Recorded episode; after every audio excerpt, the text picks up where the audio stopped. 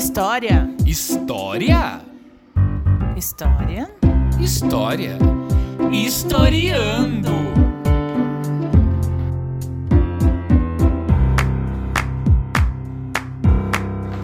Olá pessoal, aqui é o Peterson Ramos, coordenador pedagógico da Escola Dux Esmeralda Basílio Ferreira, da cidade de Sorocaba. Estamos mais uma vez aqui no podcast Historiando, juntamente com Érica, professora de História, e dois novos, dois convidados nossos, dois novos professores é, que atualmente fazem parte do, de um programa chamado PIBID, que vai comentar para nós, é, vai falar para nós como é esse programa, o que eles estão trabalhando, o que eles vão trabalhar.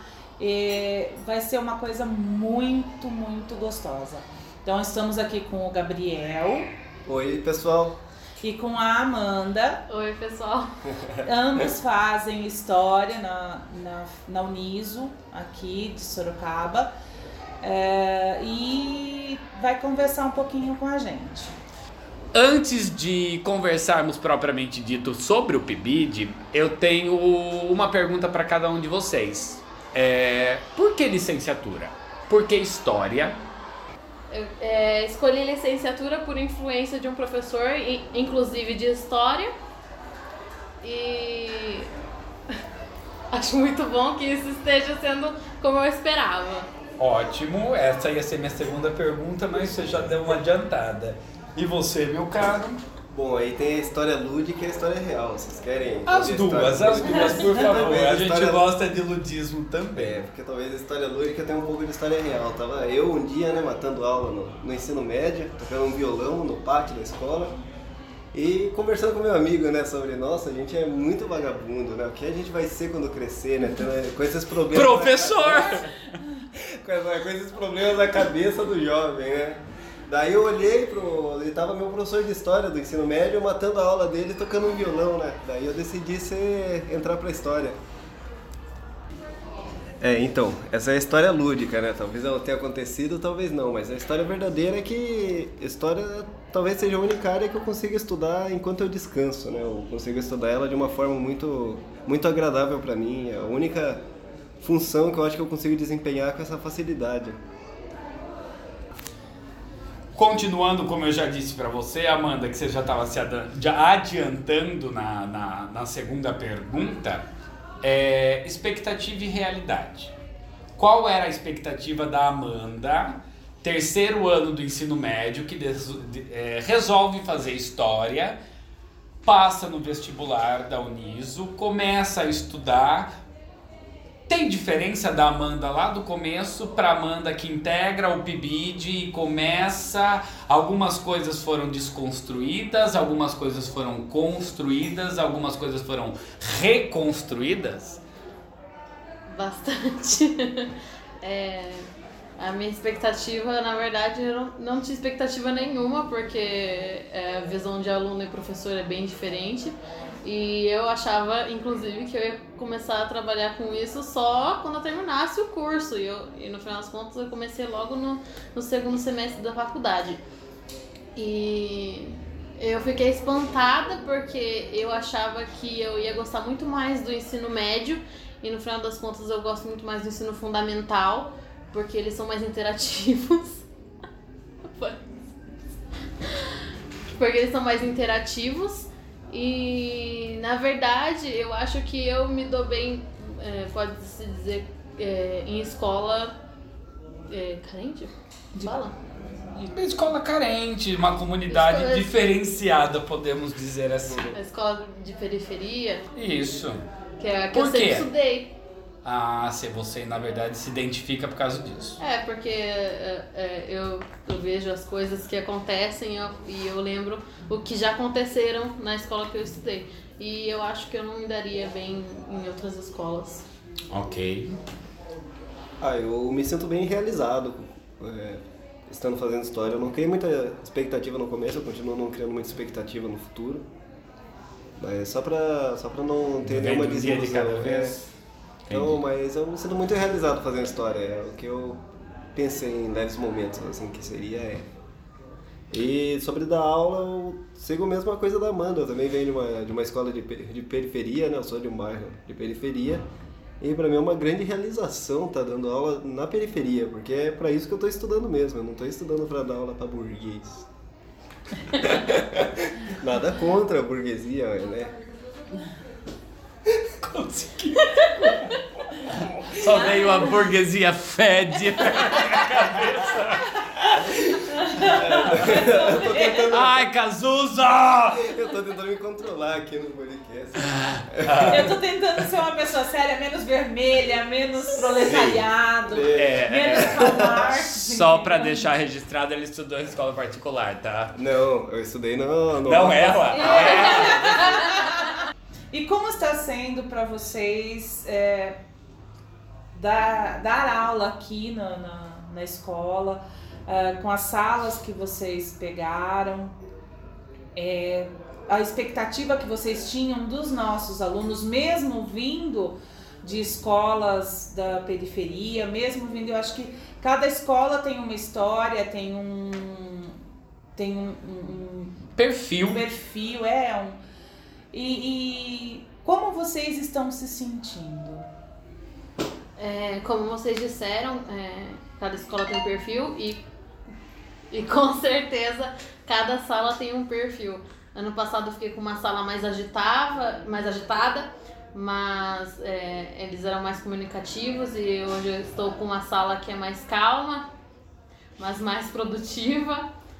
E é, é, são, são características bem diferentes, não só é, pelos alunos, né? É, Cada, os alunos, os conjuntos deles, formam diferentes é, características, né? A, a sala do ano passado ela era um pouquinho mais hiperativa e essa sala é um pouquinho mais. É mesmo porque ela pegou um, um oitavo ano que tem, tem as peculiaridades.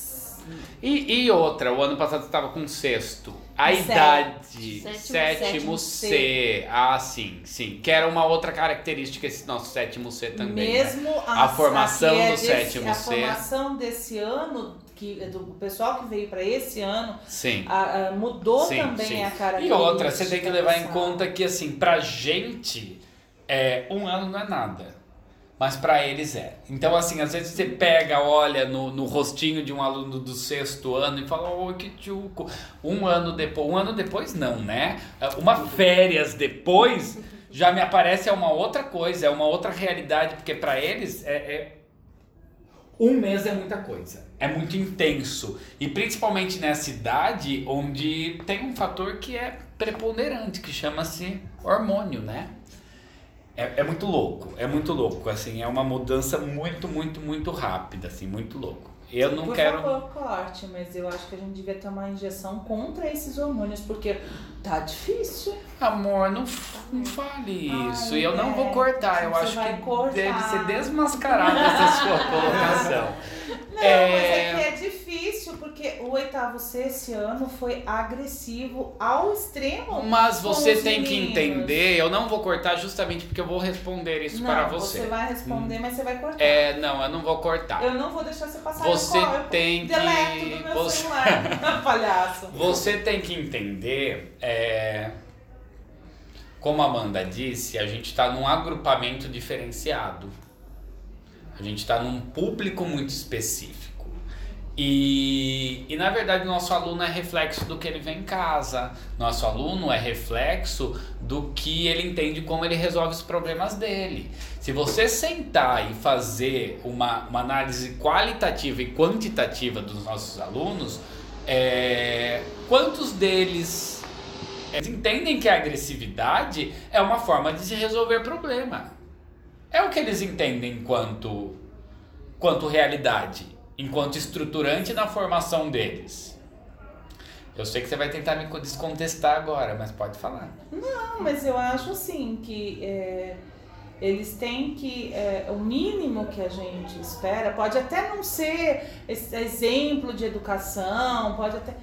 Mas é respeito. Só. A Mas gente eles- não quer nada mais do que isso. A gente quer Respeito. Então, concordo com Érica, você. Érica, é não, você não concorda. Se você Ah. falar isso é porque você não concorda. Não, mas Eu vou é- te dar um exemplo. tem Semana passada eu atendi uma mãe aqui, Uhum. de aluno do sexto ano, e a primeira frase que a mãe fez a hora que entrou na minha sala é: A próxima vez não me ligue mais, eu não quero saber de nada que meu filho apronta aqui, manda pro conselho tutelar. Eu sei disso, Peterson. Eu, eu, eu também já passei por mães Sim, eu sei que você. dos filhos. Exatamente. E eu fico morrendo dos filhos. Sim. O problema é, é, por mais que seja canalizado aqui, é a única forma. Eu sei também que é a única forma dele extravasar toda, aquela, toda essa revolta. Não é a única. Talvez Mas no. é a- não, talvez é ele acha. Não, não é a única. Quando você fala que é a única, você tá fechando outras portas. Talvez. não, mas ele não ele identifique ele. É, ele Isso. não identifica. Ele, que, ele não mas não é a única. solução. Exatamente. E a Então- gente, enquanto educador, tá aqui para mostrar que existem outras. Não, Eu, eu sei disso, Peterson. A, a minha é só assim. A- o que eu fiquei muito chocado de um ano para outro foi que essa agressividade equacionou, assim, veio muito mais forte, veio mais latente, saiu assim. Meu amor, a sociedade de um ano pra cá tá mais agressiva. Nosso aluno não é. Não, não foge dessa regra também. A impressão que a gente tem é que aqueles panos que cobriam alguns comportamentos foram todos arrancados e hoje eles podem fazer o que eles quiserem. Nossa, eu, eu escutei alguém falar assim de tirar os véus. Foi você que falou de, sou eu de que tirar falei, os sim. véus. Sim. É, realmente. Ah, ah, eu, eu tenho uma frase, eu não sei se é minha, tá? Eu vou falar que é minha, mas é porque eu nunca ouvi ninguém falando. Eu devo ter copiado de alguém e tal, mas eu não, não Mas sei não te lembra. dizer. Não Não lembro, lembra. não. Eu, de verdade, eu acho que é minha. É, os ratos e as baratas estão saindo do esgoto. Eles tinham medo da luz até então. Hoje, eles têm a liberdade de sair Entendeu? Hoje você tem a liberdade de um cara negro levar 80 tiros da polícia e a polícia simplesmente falar e falar: "Ah, foi um equívoco, beleza". Pra não ficar muito longo também, porque eu não sei se o pessoal vai gostar de ouvir a gente falando, né?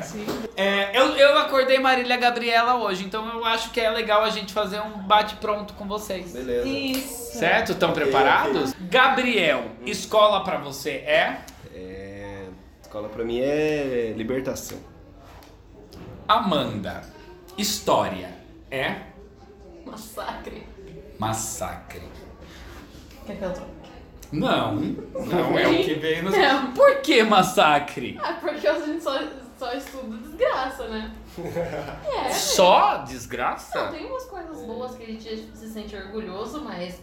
é, A nossa história é, é mas a uma. maior parte é, é muito difícil. É, você vê é, é, a- é as dos dominantes é, em cima dos dominados sempre. Sim. Em, nós, é, em quase sua totalidade. A gente Sim. não vê a história, mesmo porque a nossa história é vista é, dos outros para nós, né? E não dos nossos para os outros, né? Assim, do europeu pra gente, não dos nossos índios, dos nossos. Sim, é, é- na verdade é uma parte da história que a gente é, escuta, a gente né? estuda só uma parte, Sim. basicamente. Gabriel, professor, é? É louco. Por quê? Ah, porque pra escolher uma profissão dessa tão desvalorizada hoje em dia, ser taxado como o inimigo número um né, da família tradicional, ser tudo que não presta, não. ainda ganhar pouco, ainda é pra louco. É subvida. Assim embaixo. Tenso. Bem tenso.